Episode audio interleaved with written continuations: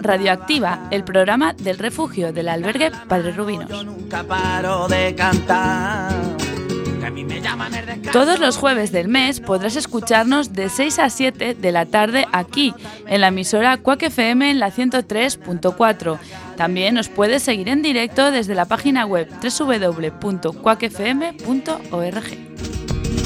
Soy un bohemio de la vida que yo no tengo nada que ver.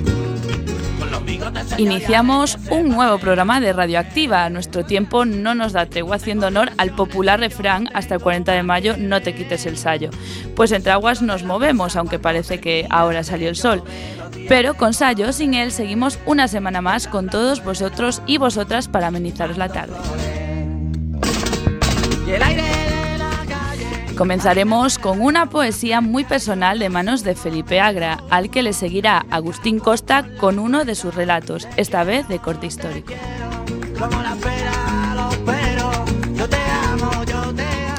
En los deportes, Javier Gómez se muda de sección para hablarnos sobre las 500 millas de Indianápolis y, como siempre, el repaso por nuestra liga social.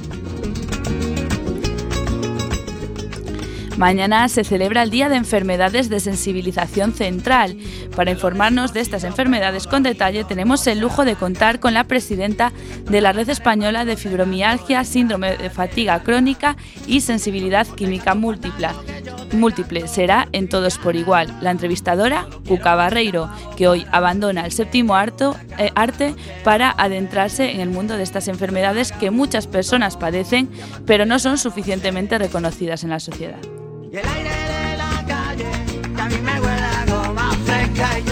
Y seguiremos con un poco de rock. El encargado de ponerle banda sonora al programa será Vito González. En espacio musical nos recordará al mito por excelencia del rock and roll. Y ya en Luces, Cámara y Acción, Lorenzo Remón se estrena en las ondas de Quack para hablarnos de nuestro cine local, que está consiguiendo numerosos reconocimientos a nivel nacional. Y para finalizar, este Radioactiva repleto de diferentes temas, en En Ruta, Francisco Castilla nos leerá una aventura marítima de un compañero que no pudo acompañarnos hoy, Igor Vázquez. Este programa está realizado por muchas personas del refugio del albergue de Padres Rubinos. Algunos nos acompañarán hoy aquí con sus voces y otros nos escuchan desde el refugio. En la parte técnica se encuentra Alba Puente y yo soy Clara de Vega. ¡Empezamos!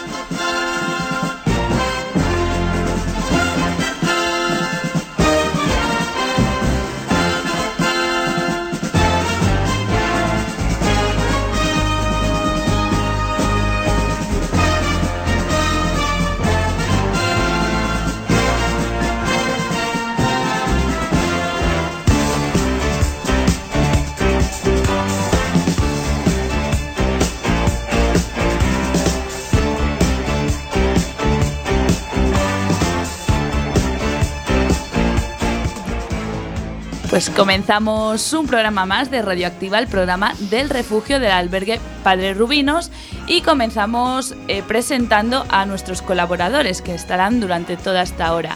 Empezamos por el fondo, Vito González, muy buenas tardes. Hola, buenas tardes, Clara. Muy buenas tardes, Cuca Barreiro. Hola, buenas tardes a todos. Muy buenas tardes, Javier Gómez. Hola, buenas tardes a todos. Buenas tardes, Felipe Agra. Buenas tardes. Y muy buenas tardes, Agustín Costa. Buenas tardes.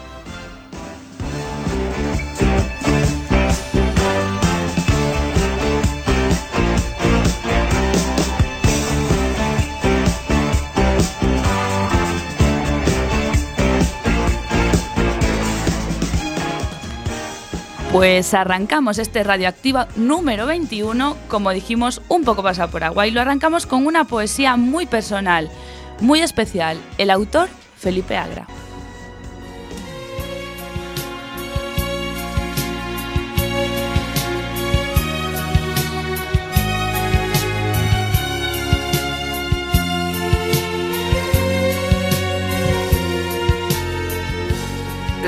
En mi caso, como otros muchos, no es cosa de estar callado. Yo era un chiquillo bueno y honrado. Le abrí mi puerta una negra tarde. Maldita historia que ha terminado. Un ladrón enfermo, un cobarde. Tan solo era un chaval. La gente de altas esferas hacían caer a niños inocentes que por sentirse un poco mejores se meten donde no deben. Rejas de pena me tienen preso, cadena de dolor arde mi alma, escalofrío recorre mi cuerpo, que no me dejan tranquilo, ni de día ni de noche. Ya hace siglos que no duermo sin picor y sin sudores, y que no controlo las manos por los temblores. Rejas de pena me tienen preso, cadena de dolor arde mi alma. Estoy enfermo, mi alegría desde que falta ya ni se sabe. Se la llevó un día la heroína. Yo era un chiquillo bueno y honrado. Le abrí mi puerta una negra tarde. Rejas de pena me tienen preso. Cadenas de dolores arden mi alma. Escalofríos me tienen preso. Cuando lo llegué a probar, ojalá me hubiera muerto. Ojalá me hubiera muerto. Gracias por escucharme.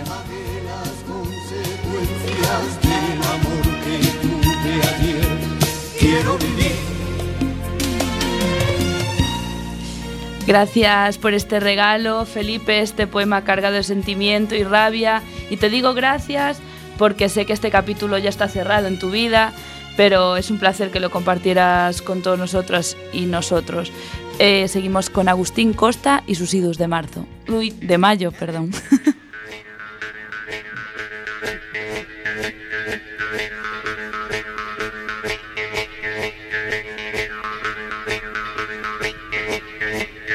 Cornelius, centurión en aquellas apartadas tierras del fin del mundo, saboreaba con ansia su sabroso cuenco de carne.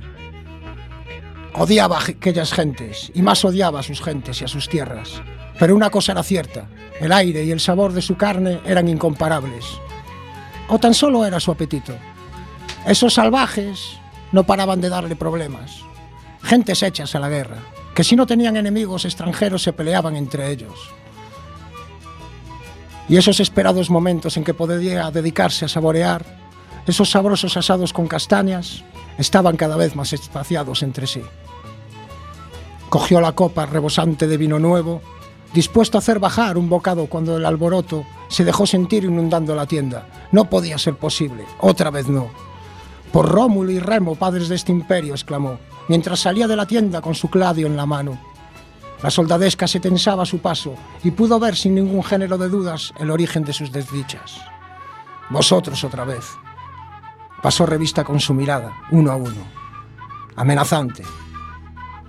A ese insufrible grupo de desgreñados, sucios y seguro que borrachos habitantes de aquellas tierras, siempre llenos de cascabeles, siempre llenos de vino, que se lavaban la boca con orina. Los despreciaba, eran insufribles, asió del cuello el más fuerte, aquel rubio alto al que todos seguían. Tenía que contenerse muy mucho para no abrirlo allí mismo en canal, en medio de la plaza. Y eso era algo que no le convenía.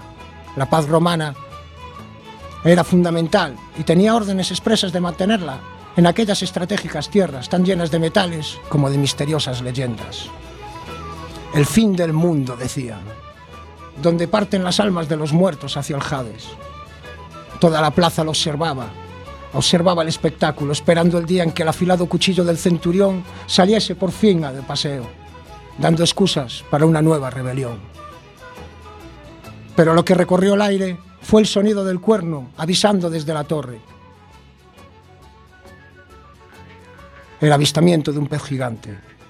La calma chicha de momentos antes se transformó en un instante en un ir y venir casi mecánico de toda la población local. No tenían ni un minuto que perder. Los asombrados romanos era la primera vez que contemplaban esos bárbaros trabajar con una organización casi marcial. El grupo de borrachos que un minuto antes estaban subidos en un pequeño barco de ocho remos a cada lado, donde ahora sí podía verse con claridad y esplendor de aquellos jóvenes extremadamente fuertes y bien alimentados. Cornelios admiraba ahora la rapidez y audacia con la que iban mar adentro todos a una, a la voz del viejo marino que gobernaba la nave. Pidió el anteojo egipcio que le habían regalado en Roma y pudo ver cómo en la lejanía aparecían otras embarcaciones iguales y con el mismo objetivo, el gran pez, que daría grasa y alimento para todo el castro el próximo invierno. Largas y estilizadas naves de madera que parecían quebrarse a cada nuevo golpe de mar. Y él pudo verle a él, ese rubio insolente, alzarse de pie sobre la nave, antes de saltar literalmente sobre el pez con una simple lanza en la mano. Y sí, el trofeo era suyo. Bajo el sol de los idus de mayo, en los que más de un kilómetro de distancia pudieron cruzarse sus miradas. Y fue un instante mágico, solo interrumpido por el holgorio y la alegría que reinaba alrededor. Era fiesta. Él, él lo había vuelto a hacer. Y Cornelius volvió apesadumbrado a su tienda, ya sin apetito y sin poder olvidar jamás aquellos ojos azules que se clavaron en su corazón.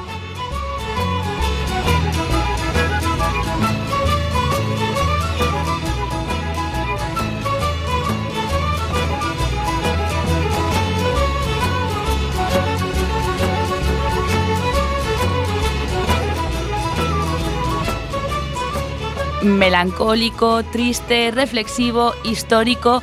Da igual qué estilo reflejes en tus relatos, el caso es que nunca defraudas. Gracias, como siempre, por acompañarnos una semana más. Y después de estos minutos de derroche de talento comienzan los deportes con Javier Gómez, que nos informará sobre la actualidad de la Fórmula 1.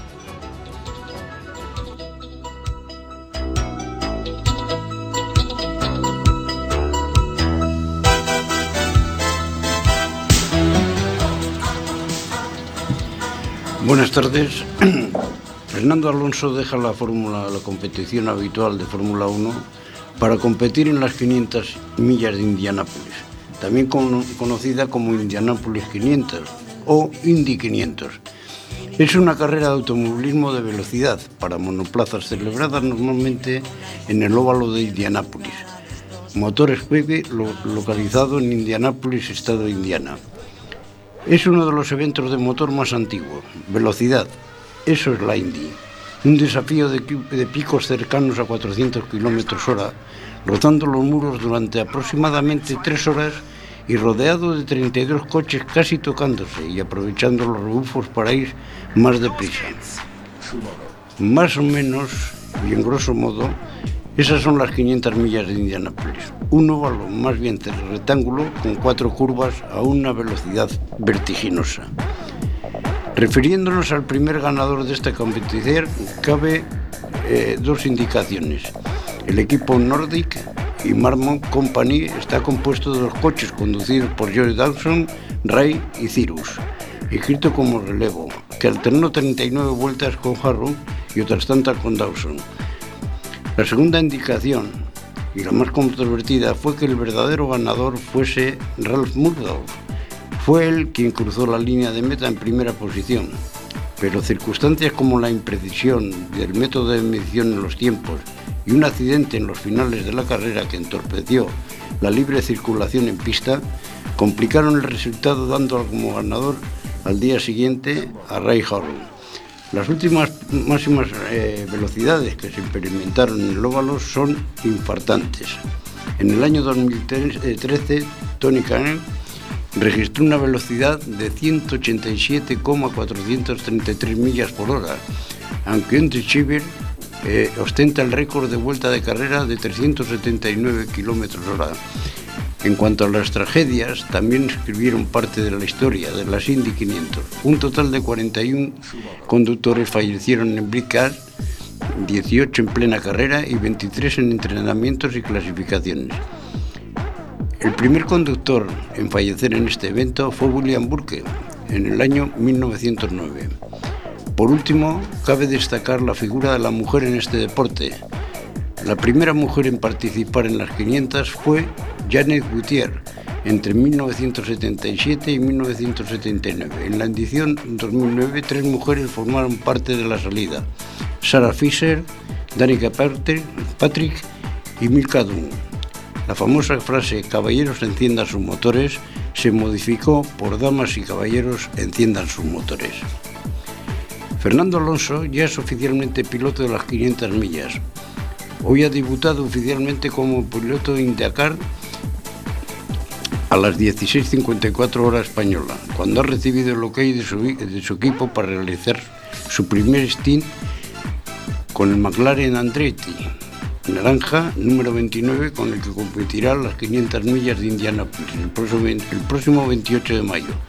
Una hora exactamente después, a las 17.54, y tras completar 50 vueltas, Fernando ha pasado el test de debutantes que le permitirá tomar parte de los entrenamientos libres y oficiales de las 500 millas.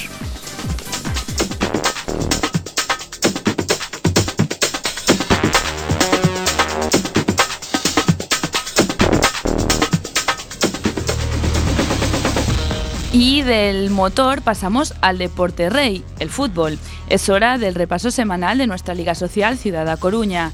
Entramos en la jornada 10 del campeonato y la tabla sufrió varias modificaciones. En lo alto de la clasificación todo sigue igual. Secretariado Gitano y Asamblea siguen empatados con 27 puntos cada uno.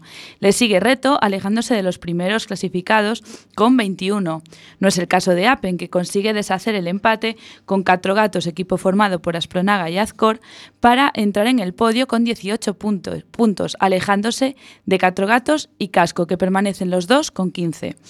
Los colistas siguen sin sumar ningún punto. El medio de la tabla está bastante ajustado, con 13 puntos Cáritas, pisándole los pies un empate entre eh, un equipo de Padres Rubinos y Accen con 12 puntos. Le sigue Abrayo con 10, el otro equipo de Padres Rubinos con 9 y Arcoiris sigue con únicamente 3. Esperamos la jornada siguiente a ver qué pasa, si se deshacen los empates o si sigue todo igual. Informaremos de, todo la semana que viene con lo que acontezca. Y hasta aquí el repaso semanal y los deportes de Radioactiva.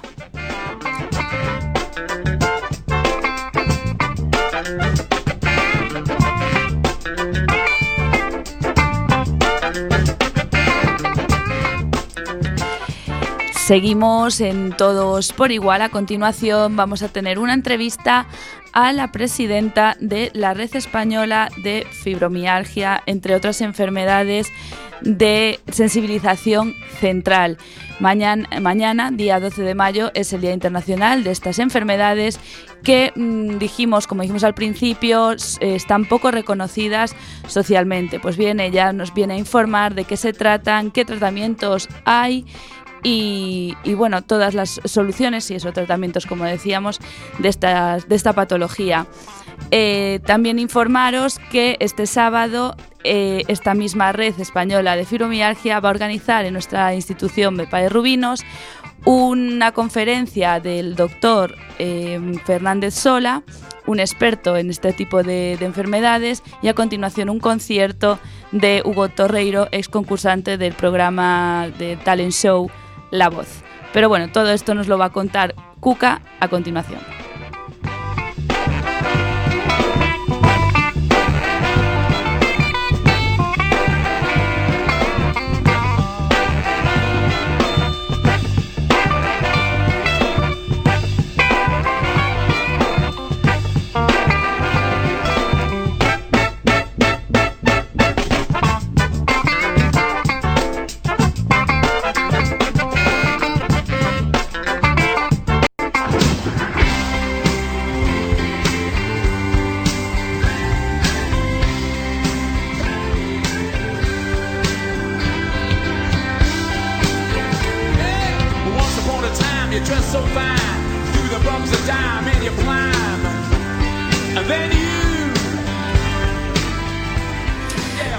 Hola, muy buenas tardes. Os habla Cuca Barreiro. Con motivo, como dijo aquí la directora mm, Clara, de que mañana es el día de sensibilización acerca de las enfermedades, eh, digamos, de mm, sensibilización central, entre las que puede estar incluida la fibromialgia, el síndrome de fatiga crónica y la sensibilidad química múltiple, tenemos el gran placer de que Marisol haya aceptado nuestra invitación porque digamos que ella sabe bastante más de algo que pasa como muy, muy por encima y que la gente no, no controla. Buenas tardes, Marisol. Hola, buenas tardes. Muchas gracias por invitarme a venir a expresar y a, a, sensibilizar sobre estas enfermedades de sensibilización central, que como bien sabéis, o no sabéis, ya os lo decimos nosotros, eh, es el 12 de mayo, ¿no? Pero nosotros lo celebramos el 13 de mayo, ya que el doctor viene un doctor, una eminencia de Barcelona, que es el doctor que más sabe de estas enfermedades. Muchas gracias a ti, en todo caso. Eh, digamos que eh, de todas estas enfermedades que tenéis, la más, quizá en la que más me puedo centrar, es porque la gente suele hablar bastante más de la fibromialgia que de cualquier otra. Y mm, de repente, cuando hablas de fibromialgia, te acuerdas como un poquito de la historia de la abuela y de la madre que dice: ¡ay, cómo me duelen los huesos! ¡ay, cómo me duele esto! Y mm, realmente es una enfermedad. Lo que sucede es que no se pone. Entonces, eh, yo un poquito que he investigado dice que consideran que la fibromialgia se produce por una disminución que regula el dolor, en especial la serotonina. Eh, ¿Significa esto que es una enfermedad que de un modo u otro se puede relacionar con el mm, tipo de vida que llevamos hoy en día? Totalmente convencida. Cada vez estamos más convencidos de, eso. De hecho, es de lo que va a hablar el, el doctor Solá, ¿no? Y sobre todo porque está influyendo mucho los, eh, lo que hablamos de los tóxicos, lo que comemos los olores, eh, como se dice, la, la, eh, los ambientadores, ¿no? De hecho, muchas de nosotras no podemos entrar en, en, comercios porque hay determinados comercios que es imposible con un, un olor a ese ambientador tienes que salir corriendo, ¿no? De allí o, o ya no entrar, ¿no? Y cada vez se saben más casos de intolerancias a fármacos, a comidas. Cuidado con las wifis de esto nos va a hablar el doctor porque cada vez se va yendo hacia ahí. Eh, la fibromialgia mmm, cursa con dolor generalizado. Entonces la persona que digamos que la padece, pues simplemente se encuentra con que un día le duelen los brazos, otro día le duelen las piernas, otro día le duele la cabeza y, todo lo demás. Claro, esto mmm, produce el efecto pescadilla que se muerde la cola y termina en ansiedad y depresión, dado que el enfermo no tiene capacidad para desarrollar su vida normal, aunque, aunque quiera hacerlo. Si pudiésemos conseguir, eh, digamos, una concienciación en plan de tranquilizar un poco la vida de esta gente, de, con una serie de tratamientos psicológicos a lo mejor, o, o de relajación, ¿podríamos llegar a mejorar estos síntomas? Bueno, eh, el dolor sí podríamos llegar a mejorarlo, pero hay que, hay que decir que la fibromialgia no es solamente dolor. ¿eh? Uh -huh. eh, la fibromialgia tiene una cantidad de síntomas impresionantes, pero es que además ahora se, les, se le añaden los síntomas de la sensibilidad química múltiple, porque es lo que está pasando. Estas tres enfermedades se tienen que tratar globalmente juntas, porque todas nosotras tenemos los mismos síntomas, lo que pasa que no los tenemos al mismo tiempo. Tú puedes tener ahora dolor de cabeza y yo puedo tener una alergia tremenda, pero al final vamos a tener los síntomas de esas tres enfermedades. La mujer es mucho más sensible a todos los estímulos. Sí, eh, digamos que es, eh, este tipo de enfermedades son muy difíciles de diagnosticar, porque a veces los síntomas se pueden confundir con otro tipo de enfermedades. Eh, y también, mm, bueno, sé que la Organización Mundial de la Salud la consideró enfermedad o la puso como tal en el año 1992. Pero aún así, mmm, no lo sé, lo pregunto, porque mm. creo que no está considerada dentro de la regulación de enfermedades en la seguridad social como enfermedad incapacitante. Mm. ¿Qué opina usted de una persona que se queja de continuos dolores que le impiden eh, realizar su trabajo normalmente, su vida normalmente, que se va al médico y la despacha con un simple analgésico diciéndole que, bueno, que si le duele con eso ya va bien? ¿Qué quieres que te diga? La, el, el, fracaso con el que sales del médico es, es, tremendo, ¿no? Porque además es que no te entienden, piensan que es que no quieres trabajar. Uh -huh. eh. Hay muchos casos de, de, de, personas que, por ejemplo, nos olvidamos de las cosas al momento. Quiere decir, eh, por ejemplo, voy a poner un ejemplo que a veces es lo más... Eh, que vas a tomar una, una calle para ir para tu casa, te encuentras que hay dos calles, ¿qué van esas dos calles para tu casa? Te quedas parada, te quedas bloqueada y no sabes por cuál ir. no sabes por dónde ir para tu casa. Y hay mucha gente que le pasa eh, ese, eso. Además, aparte de, del deterioro cognitivo, es muy importante. Entonces, claro, hablamos de dolor, hablamos de analgésicos, pero ¿cómo tratamos las alergias? ¿Cómo tratamos la, el deterioro cognitivo? Es que no hablemos solo de dolor. Por eso ahora están eh, en las tres juntas en sensibilidad central. Y se cree que debe, quien debería de diagnosticar y de atender a estos enfermos es el, el, neuro, el neurólogo, ¿eh? uh -huh, neurología. Pero en este momento quien, quien, lo está atendiendo aquí en concreto eh, en Galicia es atención primaria. Uh -huh. Y en atención primaria pues no pueden atender a, a, a todos esos síntomas, ¿no? Hace falta un trabajo global y personalizado. Doy, doy, fe plenamente de que es una enfermedad que necesita un equipo multidisciplinar. Y lo digo con, personalmente porque yo padezco fibromialgia. Uh -huh. Y fueron casi 10 años eh, peregrinando de médico en médico, sí. eh, traumatólogos, de todo, hasta que por fin uno me dijo que me fuera al reumatólogo, me sí. hicieron todas las pruebas, gamografías y demás, y me detectaron eh, fibromialgia. Esto ya fue hace tiempo y me dijeron que la única solución que había en aquellos momentos, quizá ahora haya mejorado, era tratarla con ansiolíticos y antidepresivos porque eh, nos produce, eh, naturalmente, claro, una depresión y una, y una sensación de ansiedad en no poder eh, ponerlos. Entonces, eh, no existe, creo yo, ningún tratamiento específico. No. Eh, excepto eh, analgésico para intentar eliminar el dolor sin, sin, sin, sin más. Eh, por eso le pregunto que usted como presidenta, que está un poco más al tanto de esto, mm, dado que mmm, se pide ayuda para la investigación de enfermedades raras y de cosas por el estilo, ¿usted cree que realmente eh, esto se está tratando, sobre todo la sensibilidad química también, que a los químicos, que es enorme? Yo soy de las que entro eh, en un sitio donde hay velas olorosas y me tengo que marchar corriendo porque empiezo a estornudar como una loca. Entonces, ¿piensa que realmente se está tomando lo suficientemente en serio como para que se haga una investigación sobre eso o, o, o, simplemente, pues bueno, mira, te duele, te calmo el dolor y tira como puedas? no se hace mucho, la verdad que no se hace mucho. Donde hacen un poquito más es en Barcelona. Uh -huh. evidentemente. Aquí, fíjate, no, no, han oído hablar de sensibilidad química múltiple ni de síndrome de fatiga crónica, simplemente se habla de fibromialgia. Uh -huh. Psicofármacos, bueno, parece que los psicofármacos te calman un poco el dolor, pero estamos en lo mismo. ¿Y qué pasa con los otros síntomas? Evidentemente, al final la gente termina con ansiedad, con depresión. Tiene que ser así, evidentemente, sí, sí. ¿no?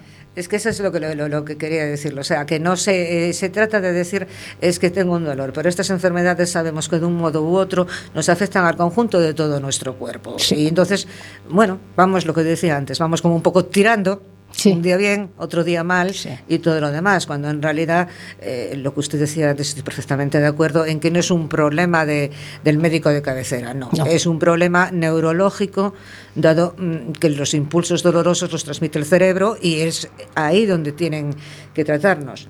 Y además, para más Henry, la mayoría de los casos, eh, no sé el por qué, los tenemos las mujeres. Y claro, siempre existe esa pequeña leyenda de que las mujeres somos como un poquito menos resistentes ante el umbral del dolor, un poquito más histéricas. Y por eso a lo mejor quizá eh, el médico mm, eh, masculino, mm, aunque los hay muy buenos, no, no, no, lo discuto, no se toma demasiado en serio cuando tú le insistes y le vas y le dices, mira, es que un día me levanto y me duelen las piernas, es que mira que tengo la espalda que no puedo más, es que mira que como si no, como si fuera una cosa casi innata en la mujer de que nos estamos quejando siempre. Sí, como eh, que en muchos casos nos tratan de vagas. ¿no? Sí, Dicen, es sí. que esa mujer es una vaga. No somos vagas, somos más sensibles a los estímulos, ¿eh? a todos los estímulos. Eh, pero bueno, mm, es mucho más fácil decir que somos personas vagas. Uh -huh. que, que, centrarse en hacer investigación. Las investigaciones que nosotros sepamos que se están haciendo hasta ahora siempre son psicológicas. Siempre. Uh -huh. ¿Mm? Cuando se sabe que no es un problema psicológico. Si la psicología viene añadida a nuestra situación. Eh, aquí no se está haciendo mucho, la verdad. En Galicia no se está haciendo prácticamente nada. nada. Psicofármacos, eh, antiinflamatorios y, y para casa. Sí, sí, o sea, ahí estoy plenamente de acuerdo. Eh, antidepresivo, eh, ansiolítico, eh, bueno, iba a decir la frase, pero vale, sí, ibuprofeno, que es en general, diclofenaco, y vete para casa y haz lo que puedas. Entonces, eh, yo quería preguntarle, porque como usted está un poquito más al tanto, y por este mismo problema de que somos las mujeres. Yo le digo porque lo viví personalmente, es que a mí me duele, me duele, me duele, pues, pues, pues no tienes nada, pues me duele y ya está. Eh, ¿Usted cuál es que es eh, la opinión que tiene la sociedad sobre eh, los enfermos de este tipo de fibromialgia, sensibilidad química e incluso que lo pasamos un poco por alto, lo que se llama el cansancio crónico, que es una enfermedad y terrible porque te, te, incapacita totalmente para poder desarrollar una vida normal. Y es lo que decíamos antes, el de, es que no quieres pegarle palo al agua, es que estás todo el día en un sofá cuando en realidad tú no puedes levantarte de este sofá.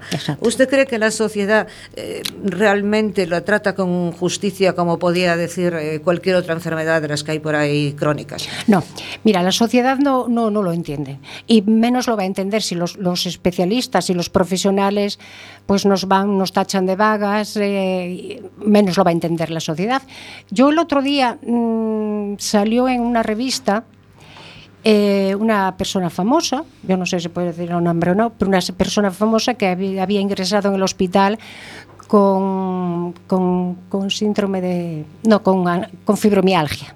¿eh? Y salió en el óvulo y todo, ¿no? Y entonces desde la televisión, en un programa, eh, pues todos los que estaban allí trabajando decían, bueno, eso es psicofármaco, eso no, no hay que darle importancia. Bueno, y entonces allí nos pusimos todas las asociaciones, escribimos evidentemente, ¿no? Sí, sí, eh, y al día siguiente hablaron con una asociación catalana muy puesta en todas estas cosas y, y, dijo lo que había que decir, ¿no?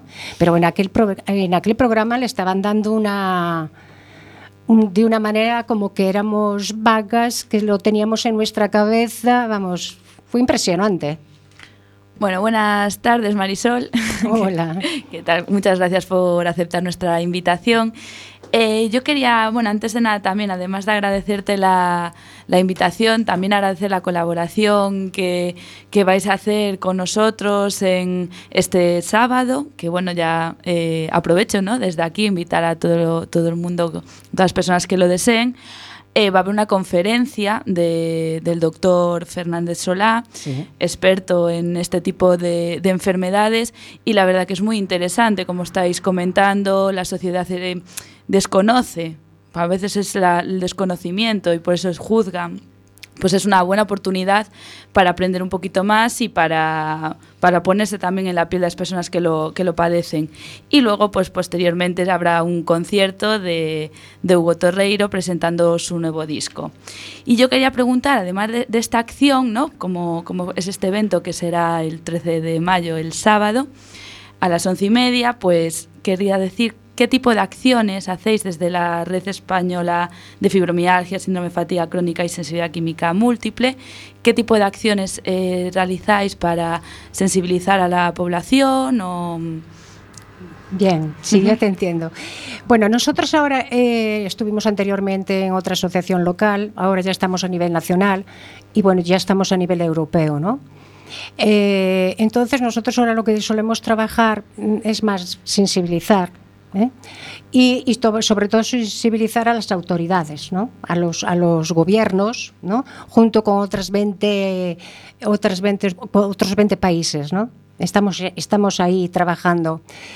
Y bueno, y colaboramos con otras asociaciones, ¿eh? estamos colaborando con ellas. Y pues sobre todo estamos a nivel internacional. ¿eh? Porque bueno, ya hemos mm, trabajado a nivel, a nivel de aquí de Galicia, que ahora lo tiene otra asociación, pero nosotros ahora ya estamos a nivel nacional y a nivel, y a nivel europeo. Y de hecho, ahora en, en junio nos vamos a, a reunir otra vez eh, a nivel europeo. Y, y, bueno, vamos a ver cómo, cómo sigue todo esto, ¿no? Pues somos veintitantos países juntos, ¿eh? La fuerza es lo, lo, que une, ¿no? Sí. Pues bueno, pues esperamos que, que como decimos, que esta, este tipo de, de, enfermedades cada vez se conozca un poquito más el, el porqué de ellas, se reconozcan y sobre todo se encuentre un tratamiento eh, factible para, para, tratarlo. Y nos tenemos que despedir porque estamos ya bastante fuera de tiempo. Muchísimas gracias, Cuca, por esta fantástica entrevista. De nada, un placer. Y gracias, Marisol, de verdad. Eh, te, bueno, nos vemos el sábado, sábado, a las once y media en el Salón de Actos de la institución Padres Rubinos. Eh, como dijimos, conferencia del doctor Fernández Sola y concierto de Hugo Torreiro. Muchas gracias. Muchas gracias.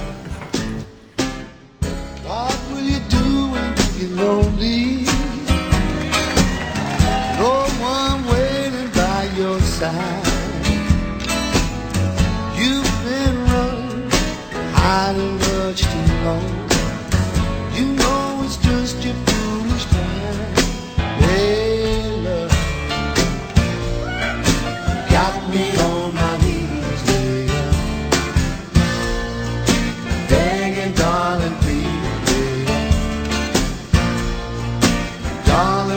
She needs my love.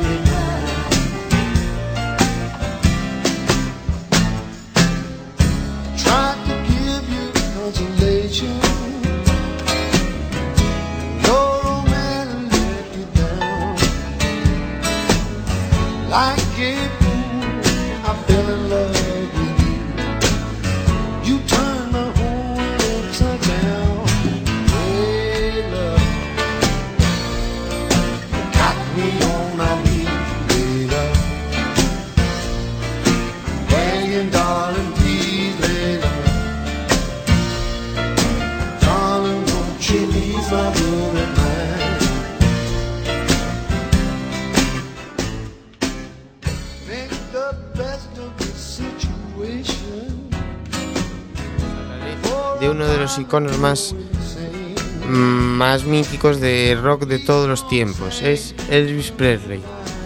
Elvis Aaron Presley, nacido en Tupelo, en Mississippi, el 8 de enero del 35 y falleció el 16 de agosto del 77 en Memphis, Tennessee, fue considerado uno de los más populares eh, del siglo XX como cantante y actor estadounidense. Es considerado como uno de los iconos culturales y más conocidos bajo su nombre de pila, que es Elvis. Se hace eh, referencia a él como el rey del rock and roll o mismamente el rey.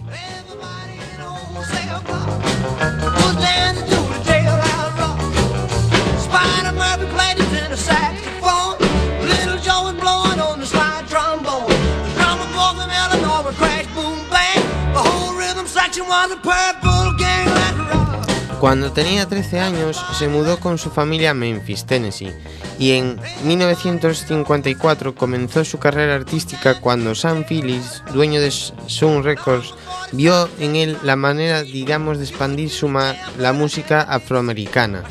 Estuvo acompañado por el guitarrista Scotty Moore y el contrabajista Bill Black, que fue uno de los creadores del rockabilly y de un estilo de tempo impulsado por un constante ritmo que consiste en una fusión de música country y rhythm and blues. La compañía discográfica RCA Records había conseguido un contrato para poder difundir su música. El primer sencillo con esta empresa fue la de Heartbreak Hotel, que fue publicada en 1956, en enero, y se convirtió en número uno en todos los éxitos musicales. Meses después, en ese mismo año, en noviembre, llevó a cabo un debut cinematográfico con la película Love Me Tender. La recordamos.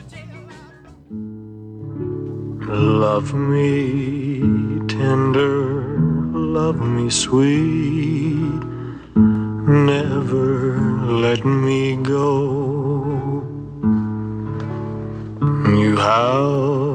Made my life complete, and I love you so. Love me tender, love me true. Eh, fue reclutado para hacer el servicio militar en el año 1958 y cuando reanudó su carrera musical fue dos años más tarde. En 1968 volvió a los escenarios, tras siete años alejados de ellos, y quiso volver a realizar presentaciones en directo en un especial que quiso dar en televisión, y dio lugar a una serie de conciertos en Las Vegas, y también unas cuantas giras musicales. Presley fue considerado uno de los iconos más importantes de rock del siglo XX. Tenía una voz muy versátil y un poco inusual. Se movía entre estilos como el country y el, el rock y etc. Fue nominado a 14 premios Grammy. En agosto de 1957 ingresó en las oficinas de Sun Records para poder grabar un disco a doble cara titulado My Happiness y That's When Your Heart Begin y se lo había regalado a su madre. Cuando le preguntaron qué tipo de cantante era, él respondió, canto todo tipo de música. Elvis grabó un segundo disco en enero del 54. Escuchamos una de, sus canciones. That's when your begin.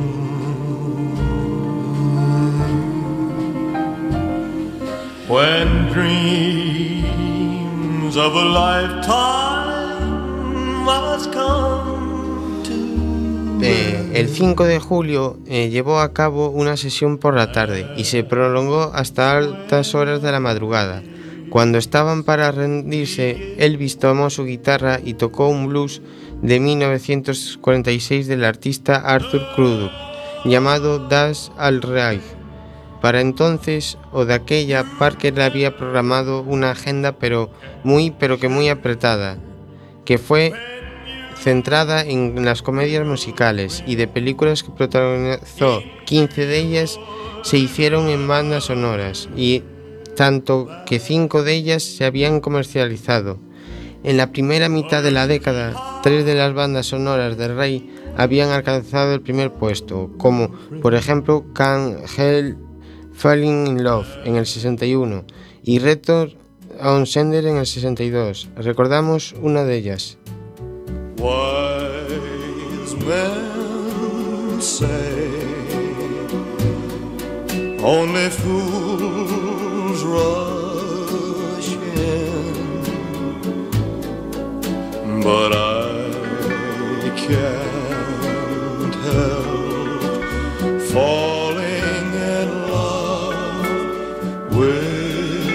Nos vamos de espacio musical, recordando a un mito del rock y espero que os haya gustado este pequeño homenaje y nos vemos en el siguiente programa.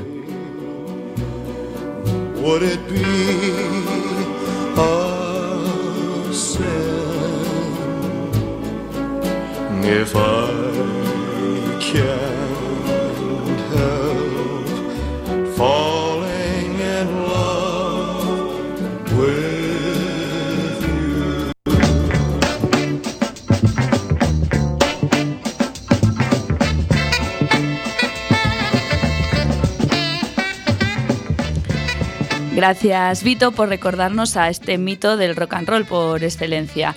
Eh, continuamos aquí en Radioactiva en el programa del Refugio Albergue Padre Rubinos cuando son las 6 y 43 minutos. Estamos en directo en Quack FM en la 103.4. Recordad, también os podéis seguir por la página web www.quackfm.org. A continuación, en Luces, Cámara y Acción, Lorenzo Remón se estrena hoy aquí en las ondas de Quack para hablarnos sobre el cine coruñés, que últimamente está teniendo bastante reconocimiento. Nos lo va a contar enseguida, no os mováis.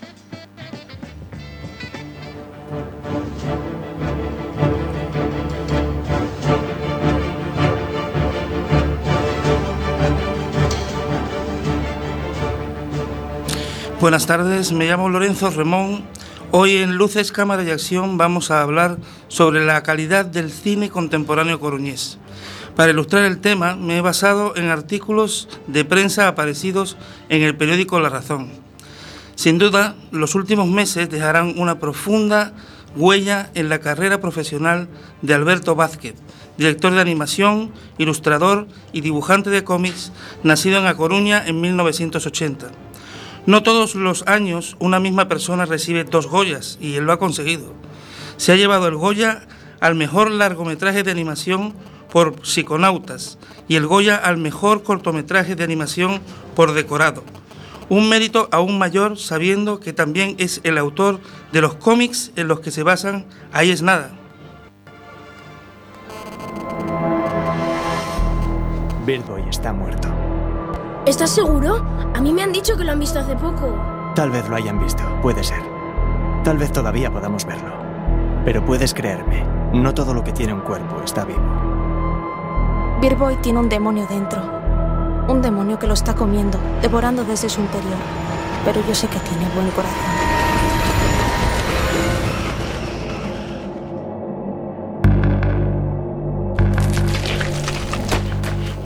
Acabamos de escuchar el tráiler de Psiconautas.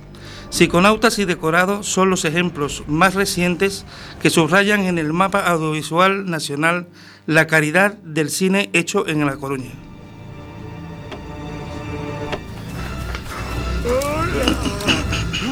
El mundo es un maravilloso escenario, pero tiene un reparto deplorable. Hemos escuchado ahora el tráiler de Decorado. Estos maravillosos éxitos deberían impulsarnos a pensar que no todo está dicho en cuanto a la viabilidad y el empuje del talento gallego en general y coruñés en particular en lo que a la industria del cine se refiere. Atrás quedaron los años en los que tan solo se podía pensar en trabajar en empresas de automoción, en hostelería, construcción, el campo o la pesca. Ahora se abre una puerta enorme al estudio de carreras como director, productor, cámara, artes escénicas y todo ello avalado por profesionales de calidad que han salido de nuestra amada tierra. Y no solo podemos ahora sonar, soñar con las carreras que nos ofrecen trabajo en el mundo audiovisual, sino que cineastas y empresarios pueden aunar sus esfuerzos e invertir para que nuestra industria cinematográfica sea próspera y productiva. Ahí están casos de empresas coruñesas como Shamalú Films, Adivina Producciones, Algarabía o Habano Productions, y de productores o cineastas como Xavier Bermúdez, Ángel de la Cruz, Mananes Rodríguez, Jorge Álgora, Susana Maceiras, Chelo Loureiro, Mamen Quintas, Ignacio Benedetti, Farruco Castromán, Manuel Cristóbal, Ángeles Huerta, Alberto Vázquez u Oliver Lache, o ejemplos de películas y cortos de ficción o animación estrenadas en los últimos años, proyectadas en, números, en numerosos festivales y rodadas íntegramente o en parte en la ciudad, como El Desconocido, que también es de Vaca Films, Migas de Pan, Somos Gente Honrada, Invasor, Esquece Monelo, Arrugas, Bird Boy o Psiconautas. Hay mucho talento, excedente de ideas, pero escasez de recursos.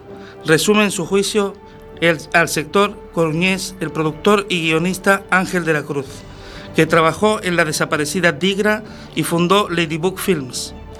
Un talento muchas veces demostrado a base de sobreesfuerzos, añade el director y productor Jorge Álgora de Adivina.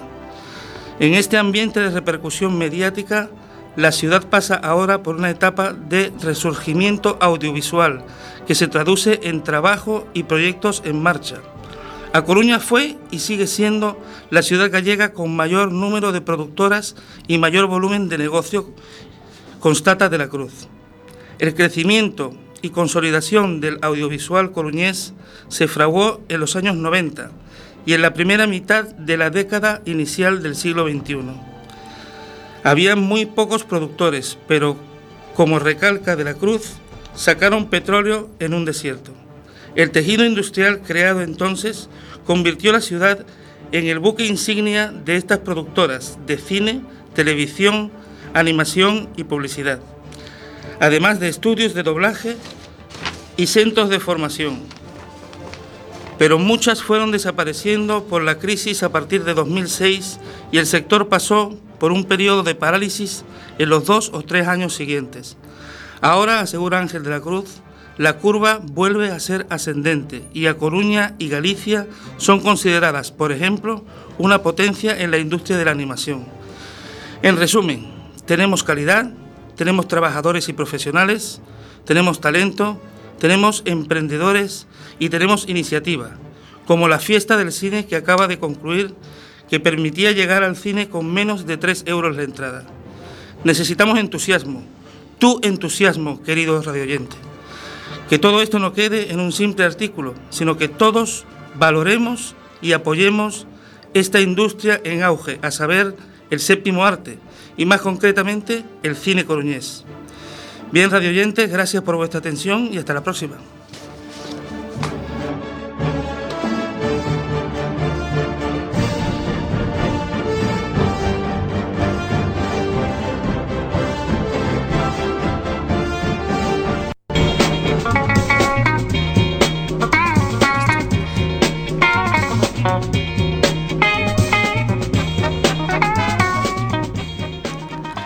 Muchísimas gracias, Lorenzo Remón. Un auténtico placer escucharte eh, y gracias por recordarnos este, este cine que tenemos en nuestra ciudad y que muy pocas veces valoramos, sino que nos vamos a películas de Hollywood con efectos especiales y perdemos de vista lo que tenemos aquí en nuestra ciudad, que es de mucho valor y es de bueno, mucho talento.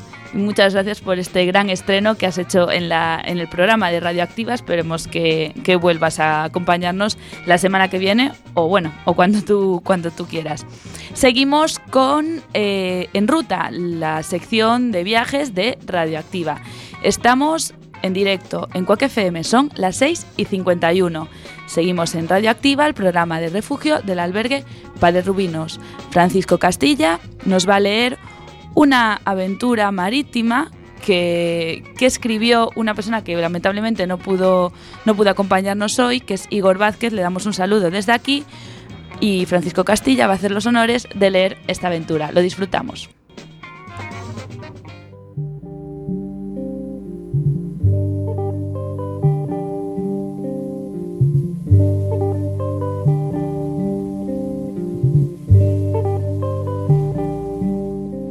Buenas tardes, radio oyentes. Vengo a relataros la historia de un compañero que lamentablemente hoy no ha podido venir. El título podía ser fácilmente de viaje en viaje, pero no viaje de placer, sino viaje por motivos laborales.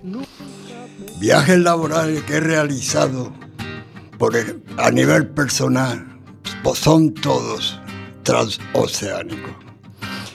Comienzo relatando que nací en un pueblo pesquero. Todavía había, podría haber realizado, perdón, cualquier actividad laboral, pero me decanté por el mundo de la mar. Siendo muy joven, me embarqué de aprendiz de marinero y pescador en un barco que hoy en día no existe, pero sí en mi memoria y en mi corazón. El barco se llamaba Dios te salve. Pescábamos anchoas, caballas y sobre todo túnido, especialmente el bonito del norte, dependien- dependiendo de la estación del año.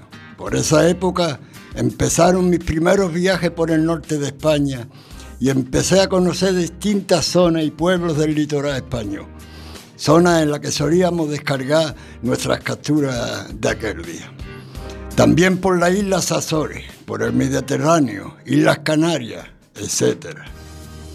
Conocí bastantes zonas y lugares de España y así comenzaron mis rutas y viajes personales relacionados con el mundo laboral.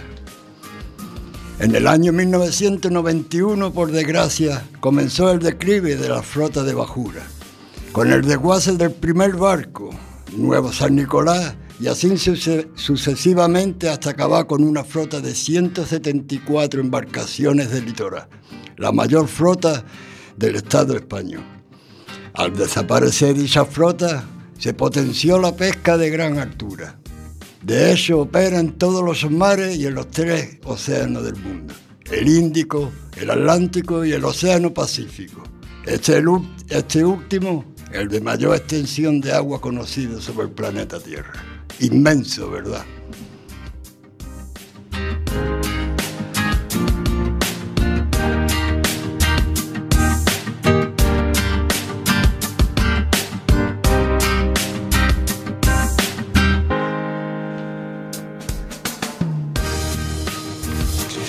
Conocí bastantes países, países como Ecuador, Colombia, Panamá, Guatemala, San Diego, Baja California y un largo etcétera. También numerosas islas, todas por el Pacífico Sur. Atolón de Mururoa, Samoa, Kiribati, Isla Salomón y un montón de ellas, todas en el Océano Pacífico. Por el Océano Atlántico, países como Senegal, Costa de Marfil, Ghana y así varios más, siempre en busca de túnido. De hecho, este es un pez muy internacional y conocido en todo el mundo. Lo come toda la raza, todas las religiones y no se pueden imaginar ustedes. De un túnido de 80 kilos, ¿cuántas latas de conserva podrían salir? O de mil toneladas, mucho, mucho menos me lo puedo imaginar. Todos los países y lugares del mundo que recorrí y los que me quedan por recorrer todavía, lo tendré en mi memoria y en mi corazón. Con todo esto termino y os mando un saludo. Gracias y hasta la próxima.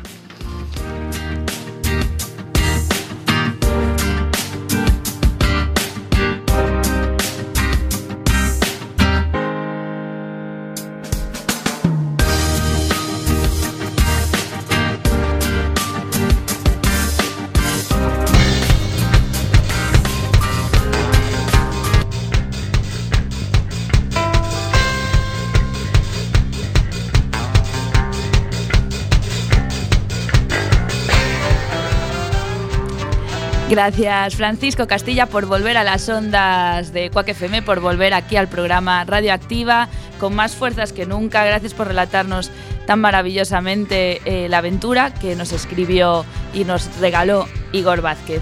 Y nosotros nos tenemos que despedir, no queda tiempo para más. Seguid conectados aquí en Quack FM en la 103.4 o en la página web www.quackfm.org. Como todos los programas, agradecer a las personas que hoy nos acompañaron. Felipe Agra, Agustín Costa, Javier Gómez, Cuca Barreiro, Vito González, Lorenzo Remón y Francisco Castilla. Y por supuesto dar las gracias por el trabajo de todos y todas las que participan cada semana en este gran proyecto desde el albergue. Nos vemos la próxima semana, el jueves día 18 de mayo.